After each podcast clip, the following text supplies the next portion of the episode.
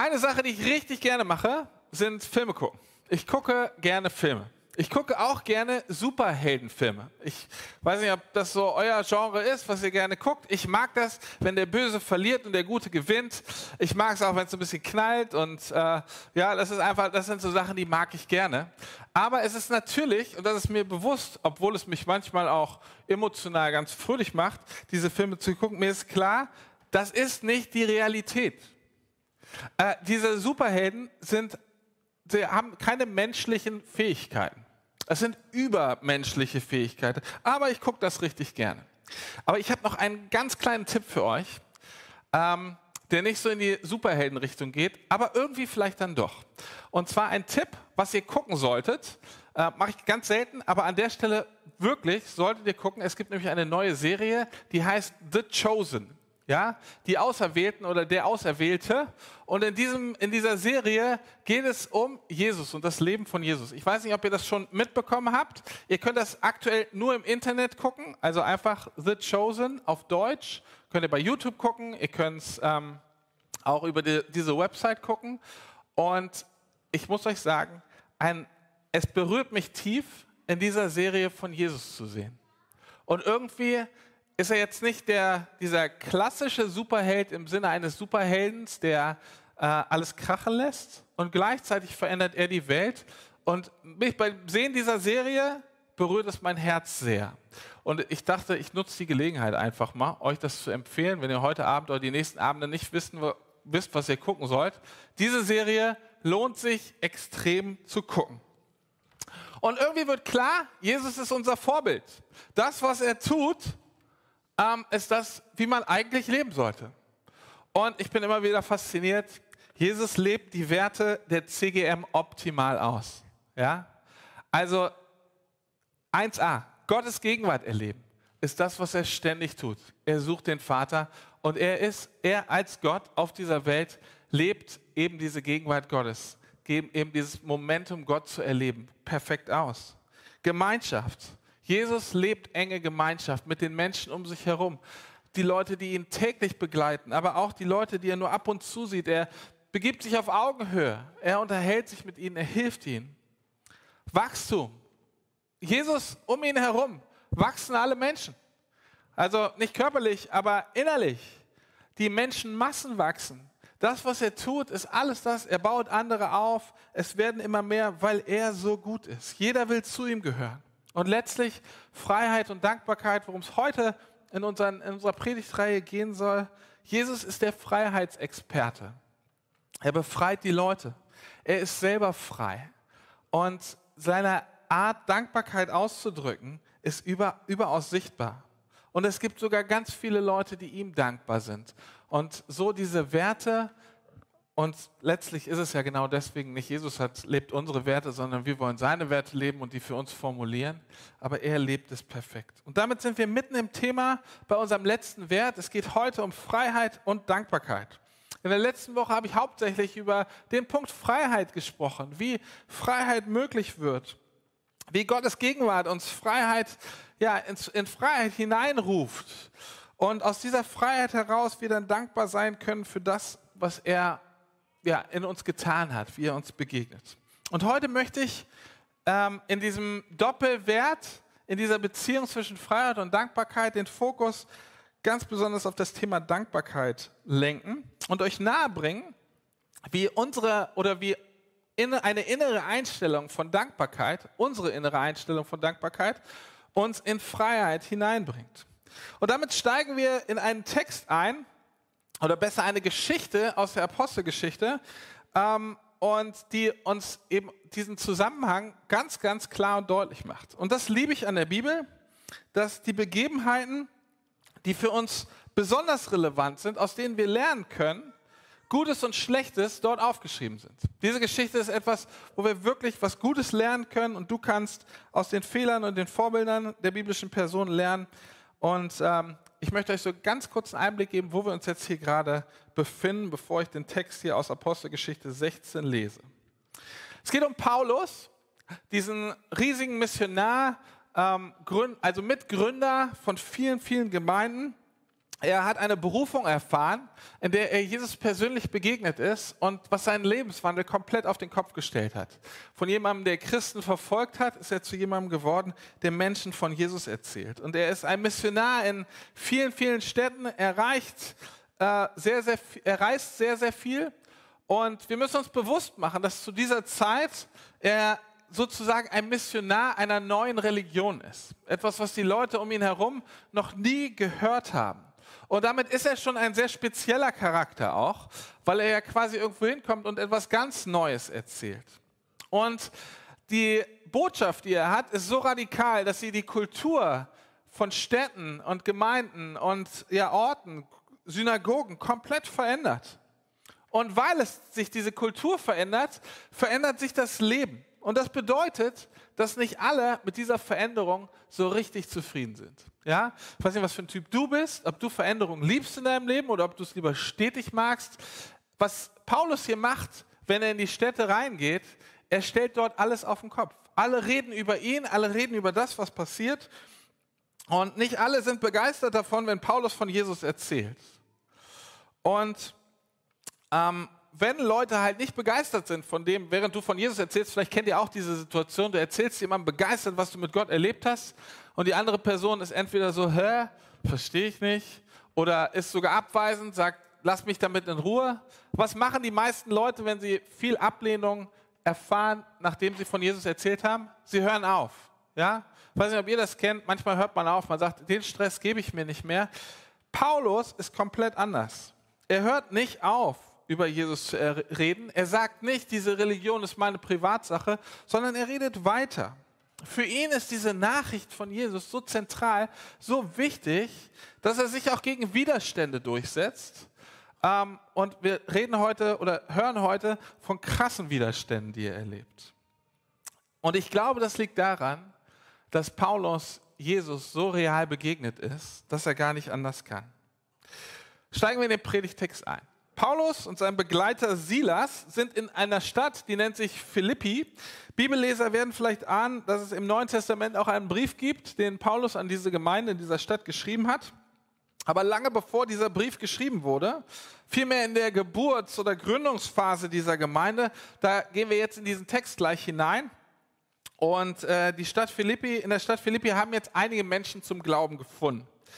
Äh, Paulus und sein Freund Silas leben eben genau das, was Jesus vorgelebt hat. Sie stellen Menschen die Gegenwart Gottes vor. Sie predigen darüber, sie lehren über Gott, aber viel mehr noch, sie werden, Menschen werden durch die Gegenwart Gottes geheilt, wiederhergestellt und ein neues Leben beginnt. Und besonders wird eine Frau dort hervorgehoben. Diese Frau ist von einem bösen Geist besessen. Ähm, neben aller Qual hat sie aber durch dieses, durch dieses Besessensein von diesem Geist eine besondere Fähigkeit. Sie kann nämlich die Zukunft voraussagen. Und jetzt ist das in ihrer Vergangenheit Menschen aufgefallen, Menschenhändlern aufgefallen, die sie quasi in Besitz nehmen und mit dieser Zukunftsvoraussagefähigkeit dieser Frau Geld verdienen. Sie versklaven sie oder prostituieren sie. Und diese Frau macht in ihrer Besessenheit ihren Besitzern richtig, richtig viel Geld. Jetzt sind Paulus und Silas dort und sie werden mit dieser Frau konfrontiert, die immer wieder auf sie hinweist, die laut rumschreit und sie sind irgendwie ärgerlich. Und im Namen Jesus befreien sie diese Frau von dem bösen Geist. Sie beten für sie und sprechen zu dem bösen Geist, dass er gehen muss. Und es passiert, die Frau wird frei und beginnt ein völlig neues Leben. Und genau das ist das, was Jesus immer wieder tut. Er schenkt Freiheit. Und wenn du frei werden willst, wenn du spürst, mich belastet was, dann beten wir heute gerne für dich. Wir tun das während des Lobpreises, aber du kannst auch nach dem Gottesdienst gerne auf uns zukommen. Und wir glauben, dass so wie damals bei Paulus und Silas Jesus auch heute noch wirkt, dass er Freiheit schenkt von bösen Geistern, von Angst, von Süchten, von Krankheiten. Und das möchten wir gerne mit dir beten. Wir erwarten, dass Gott eingreift. Zurück zur Geschichte. Was der Befreiungsschlag für diese Frau ist, ist der Verdienstausfall für ihre Besitzer. Und ein kleiner Trigger, wenn ihr heute Abend The Chosen schaut, da wird genau, also da ist auf eine wunderbare Art und Weise, es handelt auch diese erste Folge von der Freiheit, die Jesus Christus gibt. Aber der Verdienstausfall dieser Männer ist so gravierend, sie werden so wütend, dass sie anfangen, die Menschen in der Stadt anzustacheln. Und so werden Paulus und Silas, die ja eigentlich Gutes getan haben, zu Gejagten. Sie sind plötzlich die Bösen. Die Sta Stimmung in der Stadt wendet sich gegen sie und sie werden angeklagt und die Justiz der Stadt lässt sie in Gewahrsam nehmen und sie werden bestraft. Und ich lese jetzt aus Apostelgeschichte 16 ab Vers 19. Als ihre Besitzer, die Besitzer der Frau, ihre Hoffnung auf sichere Einkünfte zerschlagen sahen, da packten sie Paulus und Silas und schleppten sie auf den Marktplatz vor die oberste Stadtbehörde. Und sie brachten sie vor diese oberen Beamten der Stadt und sagten, wegen dieser Juden ist die ganze Stadt in Aufruhr, riefen sie. Sie reden den Leuten Dinge ein, die im Widerspruch zu den römischen Bräuchen stehen. Schnell hatte sich eine große Volksmenge gegen Paulus und Silas zusammengetan und die Beamten erteilten den Befehl, ihnen die Kleider zu zerreißen und sie mit Knüppeln zu schlagen. Sie wurden geschlagen und anschließend ins Gefängnis geworfen. Der Gefängnisvorsteher erhielt Anweisungen, streng darauf zu achten, dass sie nicht entfliehen konnten. Aus diesem Grund ließ er sie in die sicherste Zelle bringen und ihre Füße in den Block schließen. Gegen Mitternacht beteten Paulus und Silas und lobten Gott mit Liedern. Die übrigen Gefangenen hörten ihnen zu. Was für eine krasse Geschichte. Paulus und Silas tun etwas Gutes. Menschen sind damit nicht einverstanden und sie werden zu Unrecht geschlagen. Die Konsequenz der Befreiung dieser Frau ist, dass Paulus und Silas geschlagen werden und danach ins Gefängnis geworfen werden. So viele Dinge, die komplett falsch sind, die gegen unseren Gerechtigkeitssinn gehen. Da ist falsche Beschuldigung. Da ist diese große Menschenmenge, die quasi sich aufrührt, weil einzige, einige Leute sie anstacheln. Die Justiz wird gebeugt. Ja, einfach, also ohne die Gefangenen angehört zu werden, werden sie hier direkt bestraft und letztlich landen sie im Gefängnis. Paulus und Silas erleben das, was wir hier in Deutschland nicht erleben, aber was Christen in anderen Ländern dieser Welt natürlich erleben. Verfolgung. Sie dürfen nicht das sagen, was sie glauben. Sie sind, werden ja gefangen genommen an dieser Stelle. Und ich habe mir die Frage gestellt, was würden wir, was würde ich in dieser Situation tun? Ich habe eingangs gesagt, dass ich so Superheldenfilme ganz gerne mag, wegen dieser übermenschlichen Fähigkeit. Ja? Das Gute gewinnt immer, das Böse verliert immer oder in den meisten Fällen. Wenn es in einem Teil nicht gewinnt, dann weiß man, im nächsten Teil gewinnen die auf jeden Fall und machen alles wieder gut. Ah, sowas fasziniert mich, dieses Übermenschliche. Äh, und diese Geschichte hat doch irgendwie sowas Übermenschliches, oder? Wie würden wir reagieren? Wie kann man in dieser Situation, in der sich Paulus und Silas befinden, total ungerechtfertigt, schmerzvoll. Wie kann man da überhaupt dankbar sein? Wie kann man Gott loben? Wie kann man beten?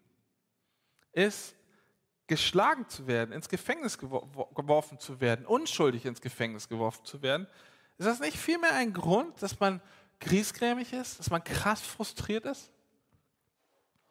Also mich frustriert wesentlich weniger als das, was, wozu Paulus und Silas jetzt Grund hätten, frustriert zu sein. Aber wie geht es dir denn, wenn du ungerecht behandelt wirst? Ähm, was, was wir auch häufig führen, ist vielleicht Aggression. Wir sind, wir sind wütend. Oder wir wollen fliehen. Wir sagen, damit haben wir nichts zu tun. Oder du grätst eine Stockstarre und sagst, oh, also du lässt es einfach über dich rübergehen. Oder du ignorierst dieses Problem. Das sind so die normalen Reaktionsweisen, wenn uns etwas widerfährt, was falsch ist. Aber offensichtlich haben diese beiden Schmerzen. Es geht ihnen äußerlich nicht gut, aber sie entscheiden sich, etwas anderes zu tun. Sie entscheiden sich nämlich, Gott zu loben. Sie fangen sogar an, Lieder zu singen. Und tun das nicht so leise, sondern sie singen so laut, dass die anderen Verbrecher im Gefängnis um sie herum es auch hören. Und hier ist ein Geheimnis versteckt, glaube ich. Ein Geheimnis in diesem Text, das, ja, worauf, man, worauf ich euch gerne aufmerksam machen möchte. Lobpreis, also mit anderen Worten Gott Dankbarkeit auszudrücken, ähm, verändert vielleicht im ersten Moment nicht unsere äußere Situation, aber es verändert etwas in uns. Und es scheint auch nicht so zu sein, als wäre das für Paulus und Silas neu, Sie leben offensichtlich einen Lebensstil im Lobpreis, einen Lebensstil, Gott in jeder Situation ja, zu erheben, zu loben. Sie kennen diese Lieder, sie brauchen keine Projektion, äh, sondern sie fangen einfach an zu liedern. Und diese Lieder scheinen sie in jeder Situation ihres Lebens zu begleiten. Und die Gemeinde, diese frisch gegründete Gemeinde in der Stadt, die bekommen natürlich alles mit. Und wir lesen etwas weiter im Text, dass sie richtig Angst haben. Plötzlich ist der Widerstand gegen diese neue Religion so völlig offensichtlich. Und sie sehen natürlich die Kraft, die mit Jesus kommt. Und sie haben diese Kraft auch schon erfahren. Aber jetzt erleben sie auch den Gegenwind. Und was tun Paulus und Silas? Sie loben Gott. Eine tiefe Dankbarkeit Gott gegenüber. Einige Jahre später schreibt Paulus den Freunden in Thessaloniki, dass sie dankbar sein sollen in allen Dingen. Denn das ist der Wille Gottes für euch. Dieser Paulus schreibt also, gibt eine Gebrauchsanweisung oder sagt vielmehr, warum er genau das tut in diesem Gefängnis, warum er anfängt, Gott zu loben. Er sagt, seid dankbar in allen Dingen, denn das ist der Wille Gottes für euch. Und die Freunde kennen die Geschichten von Paulus im Gefängnis, wo er singt, wo er Gott lobt. Sie wissen, dass er das nicht nur von Leuten verlangt, sondern dass er es selber tut, dass er es selber gelebt, ähm, dass er es selber lebt. So ist Dankbarkeit also ein Schlüssel, sich nicht von einer Situation abhängig zu machen, sondern vielmehr Gott in einer Situation erleben zu können, ihn einzuladen in das, was ich gerade erlebe. Und wenn wir Gott erleben, dann erleben wir auch immer wieder ein Stückchen Wiederherstellung, ein Stückchen Heilung. Für mich war es mal sehr eindrücklich, dass Paulus hier schreibt, seid dankbar in allen Dingen. Dabei ist mir aufgefallen, dass Paulus nicht schreibt, sei dankbar für alle Dinge. Paulus schreibt, sei dankbar in allen Dingen. Such in jeder Situation, egal was passiert, egal wie es dir geht, such doch diesen Moment oder den Grund dafür, wofür du dankbar sein kannst. Es, es ist für mich so zentral, das auch euch zu ermutigen. Wenn wir, es gibt christliche Prägungen an der einen oder anderen Stelle, die sagen, du musst immer für alles dankbar sein. Ja? Sag danke. Es gibt Situationen, für die bin ich nicht dankbar. Krankheit bin ich nicht dankbar. Wenn Menschen Schlimmes oder Schlechtes widerfährt, bin ich nicht dankbar für die Sachen. Aber ich kann mich entscheiden, in jeder Situation, in jedem Umstand, mich zu entscheiden, zu sagen, Gott, ich bin dir dankbar für deine Liebe, für deine Freundlichkeit. Wir haben es heute im Abend mal gefeiert, dafür, dass du für mich gestorben bist, dass ich neue Hoffnung habe, dass es nicht aufhört. Und das tun die beiden hier, das tun Paulus und Silas. Sie sind dankbar, sind Gott dankbar und loben ihn, egal um die Umstände. Und so finden sie Dinge, für die sie dankbar sein können. Ich könnte mir vorstellen, dass diese Lieder vielleicht von der Befreiung dieser Frau handelten. Ja, die Frau war zwar der Grund, warum sie, oder letztlich die Befreiung dieser Frau war der Grund, warum sie im Gefängnis landeten, aber ich glaube, dass innerlich Paulus und Silas sich sagen könnten, krass, Jesus ist wieder ein, ein ähm, ist hier wieder angekommen. Jemand hat Gottes Gegenwart erlebt. Vielleicht waren sie Gott auch dankbar und diese Lieder handelten über die, neue, die Gemeindeneugründung in Philippi. Oder sie erinnerten sich wieder an eine Begegnung mit Jesus. Die Frage ist, wofür bist du dankbar? Was sind die Momente in deinem Leben, wo du sagen kannst, aus tiefstem Herzen, ich bin Gott dankbar dafür. Egal wie es mir jetzt gerade um mich herum geht, was sind diese Gründe? Ich glaube, Dankbarkeit verändert so die Situation von Paulus und Silas und sie verändert auch unsere Situation. Und ich lese nochmal weiter in Vers 26. Also die beiden haben jetzt, loben Gott, beten ihn an, alle hören es. Plötzlich gab es ein heftiges Erdbeben. Und das Gefängnis wurde bis auf die Grundmauern erschüttert. Alle Tore sprangen auf und die Ketten sämtlicher Häftlinge fielen ab. Der Gefängnisvorsteher wachte auf und sah die Zellen weit offen stehen. Er nahm an, die Gefangenen seien alle geflohen. Und deshalb zog er sein Schwert und wollte sich umbringen. Doch Paulus rief ihm zu, tu dir nichts an, wir sind alle hier. Und da verlangte der Gefängnisvorsteher Licht. Er lief ins Innere des Gefängnisses. Er fiel zitternd vor Angst vor Paulus und Silas auf die Knie. Und er führte sie dann heraus und fragte, ihr Herren, was muss ich tun, um gerettet zu werden? Und sie erwiderten, glaube an Jesus, den Herrn, und dann wirst du gerettet, zusammen mit allen in deinem Haus. Und dann verkündigten sie ihm und allen, die in seinem Haus lebten, das Wort des Herrn. Und noch in derselben Stunde wusch der Gefängnisvorsteher ihnen die Wunden aus und, alle, und er und alle Mitglieder seines Hauses wurden getauft. Schließlich brachte er sie zu sich, er gab ihnen zu essen, er und alle in seinem Haus freuten sich, nachdem sie nun zum Glauben an Gott gefunden hatten. Am nächsten Morgen schickten die obersten Beamten der Stadt Amtsdiener, um dem Gefängnisvorsteher ausrichten zu lassen, lass die Männer frei. Ähm, der Gefängnisvorsteher berichtete also an Paulus und sagte, die Amtsdiener sind gekommen, um mir zu sagen, dass ihr frei seid. Geht in Frieden. Aber Paulus, und das finde ich jetzt total spannend, wie Paulus reagiert, könnte sagen, oh super, hat alles geklappt. Aber irgendwie spürt man jetzt, dass Paulus ein Standing hat. Paulus erwiderte, Sie haben uns ohne Prozess öffentlich auspeitschen und ins Gefängnis werfen lassen, obwohl wir römische Bürger sind. Und jetzt erwarten Sie, dass wir uns heimlich fortschleichen? Niemals. Sie sollen selber kommen und uns äh, freilassen. Die Amtsdiener überbrachten den Beamten diese Antwort und die fürchteten sich, als sie erfuhren, dass Paulus und Silas die römische Bürgerschaft besaßen. Sie kamen ins Gefängnis, sie entschuldigten sich bei ihnen und dann führten sie sie hinaus und baten sie inständig, die Stadt zu verlassen. Daraufhin kehrten Paulus und Silas in Lydias Haus zurück, wo sie mit den anderen Gläubigen zusammenkamen und sie noch einmal ermutigten, bevor sie die Stadt verließen. Spannend diese Geschichte, dass aus dieser Dankbarkeit, aus dem Lob Gottes heraus Freiheit resultiert. Paulus und Silas werden befreit aus dem Gefängnis. Aus ihrem Lob heraus verändert sich alles. Und ich glaube, Gott hat für uns Freiheit vorbereitet. Egal, was in unserem Lebensumfeld eine Rolle spielt, egal, was dich belastet. Er hat Freiheit für dich und er will, dass du frei bist. Egal, wo du gefangen bist. Gott hat Freiheit für dich und er hat Freiheit für mich. Und deswegen ist unsere Aufgabe, ihn im Lob zu suchen, ihn in der Dankbarkeit zu suchen. Deswegen ist Lobpreis hier in der CGM für uns so zentral. Ja? Es ist keine Tradition alleine, dass wir sagen, ja, das macht man halt in der Freikirche so oder in der Kirche singt man Lieder und wir machen das halt so, sondern ist der Wunsch, Gott heute hier so zu erleben und frei zu werden. Und wisst ihr, was ich fasziniert finde? Letztlich springen die Tore des Gefängnisses nicht nur bei Paulus und Silas auf, sondern alle Menschen in ihrem Umfeld bekommen Freiheit.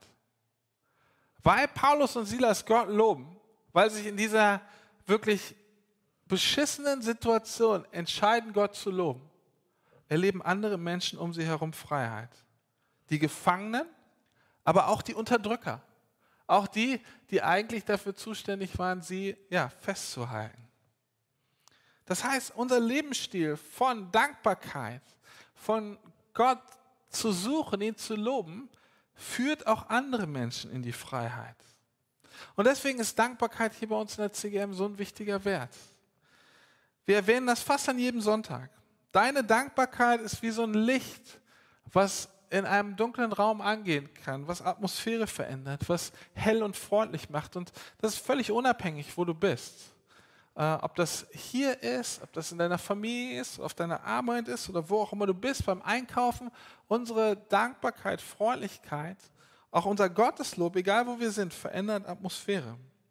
Und deswegen macht Dankbarkeit und oder letztlich macht uns Dankbarkeit auch unabhängig von anderen Menschen und macht uns abhängig zu Gott, weil wir wissen, von wem alles kommt. Petrus schreibt es in seinem Brief, er sagt, alle gute Gabe, alles was gut ist, alles was wir Gutes in unserem Leben empfangen, kommt vom Vater des Lichts. Und insofern ist egal, ob du, also, ich weiß nicht, ob ihr diese Tradition zu Hause habt, vor dem Essen zu beten. Wir machen das äh, bei uns zu Hause. Aber manchmal ist das wie so ein abgespultes Gebet.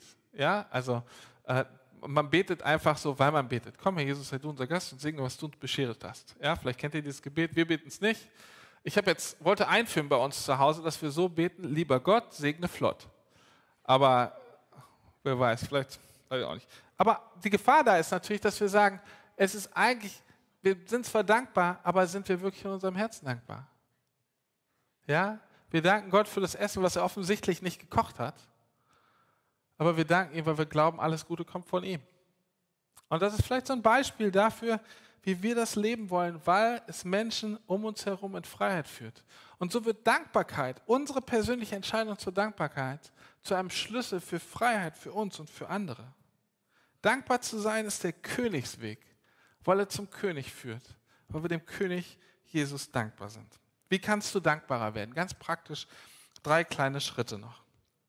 Das erste, wozu ich dich ermutigen möchte, ist, schau nicht in erster Linie auf deine Umstände, sondern schau auf das, wenn du dankbar sein willst, was Gott dir gibt oder was er dir gegeben hat. Schau auf das. Mach dir vielleicht so eine kleine Liste. Wofür kannst du dankbar sein? Ja, was hat Gott dir gegeben? Das Zweite, was für Dankbarkeit extrem wichtig ist, klingt jetzt vielleicht ein bisschen selbstverständlich, ist aber genauso zentral, ist, artikuliere diese Dankbarkeit. Ja? Viele Menschen sind sehr dankbar in ihrem Herzen, aber sagen das nie. Und wenn wir dankbar, mehr Dankbarkeit lernen wollen, müssen wir es lernen auszusprechen. Und ich möchte euch ermutigen, das laut zu tun, wenn ihr betet, wenn ihr alleine betet, ja, wenn ihr bei euch zu Hause betet, betet ruhig laut und artikuliert Gott gegenüber diese Dankbarkeit. Aber lasst uns das auch hier in diesem Ort, in dieser Gemeinschaft einfach üben, uns gegenseitig Dankbarkeit auszusprechen und nicht nur davon auszugehen, vielleicht, dass ich ja, weil ich lächle, dass der andere meine Dankbarkeit spürt. Also das Erste ist, schau auf das, wofür du dankbar sein kannst, was Gott dir gegeben hat oder was er dir gibt. Zweitens, artikuliere deine Dankbarkeit. Und drittens und letztens als einfacher Tipp, mach es nicht nur still, sondern lass es die Leute in deinem Umfeld hören. Ich wünsche mir, dass wir hier ein Ort sind, an dem wir Dinge erleben, wie Paulus und Silas sie erlebt haben. An dem wir erleben, wie Menschen frei werden, geheilt werden und wir einfach gemeinsam Gott danken können. Ich darf euch als Band nochmal nach vorne bitten. Ihr habt eben gerade super äh, ein Lied oder das Lied gespielt, The Blessing. Vielleicht können wir es nochmal einmal zum Abschluss singen, weil es genau darauf geht, auch zu sagen, wir, wir bitten Gott um seinen Segen und sind, uns, und sind ihm mega dankbar für das, was er tut. Himmlischer Vater, ich danke dir für diese Geschichte von Paulus und Silas, die auf den ersten Blick so grausam klingt, ungerecht und dann so eine Wendung hat durch Paulus und Silas, die etwas tun, was man nicht erwartet. Und umso unglaublicher und besonderer ist diese Wendung, die du schenkst, nämlich, dass du Menschen durch die Dankbarkeit von Paulus und Silas in Freiheit führst. Und Jesus, ich bete für uns und uns in der Gemeinde hier ganz besonders, für jeden Einzelnen, der hier ist, dass du uns hilfst, unseren Fokus auf die Dinge zu richten, wofür wir dankbar sein können, was du uns geschenkt hast, was Gutes in unserem Leben passiert. Und wie wir dann erleben, dass diese innere Dankbarkeit und unser Lob dir gegenüber uns auch in unserem Äußeren in Freiheit führt. Ich bete für die Menschen hier, die hohen Druck spüren. Sei es ein innerlicher Druck oder ein Druck aus Süchten, Druck aus Konflikten, Druck in der Familie oder auf der Arbeit, dass du kommst und Freiheit schenkst, dass deine Gegenwart kommt dass dieses tiefe Bewusstsein, du lässt uns nicht alleine. Und ich bete, dass wir ein Ort sind, an dem wir Freiheit leben können. Ähm, und ja, weil du da bist. Heiliger Geist, wo du bist, ist Freiheit. In deinem Namen. Amen.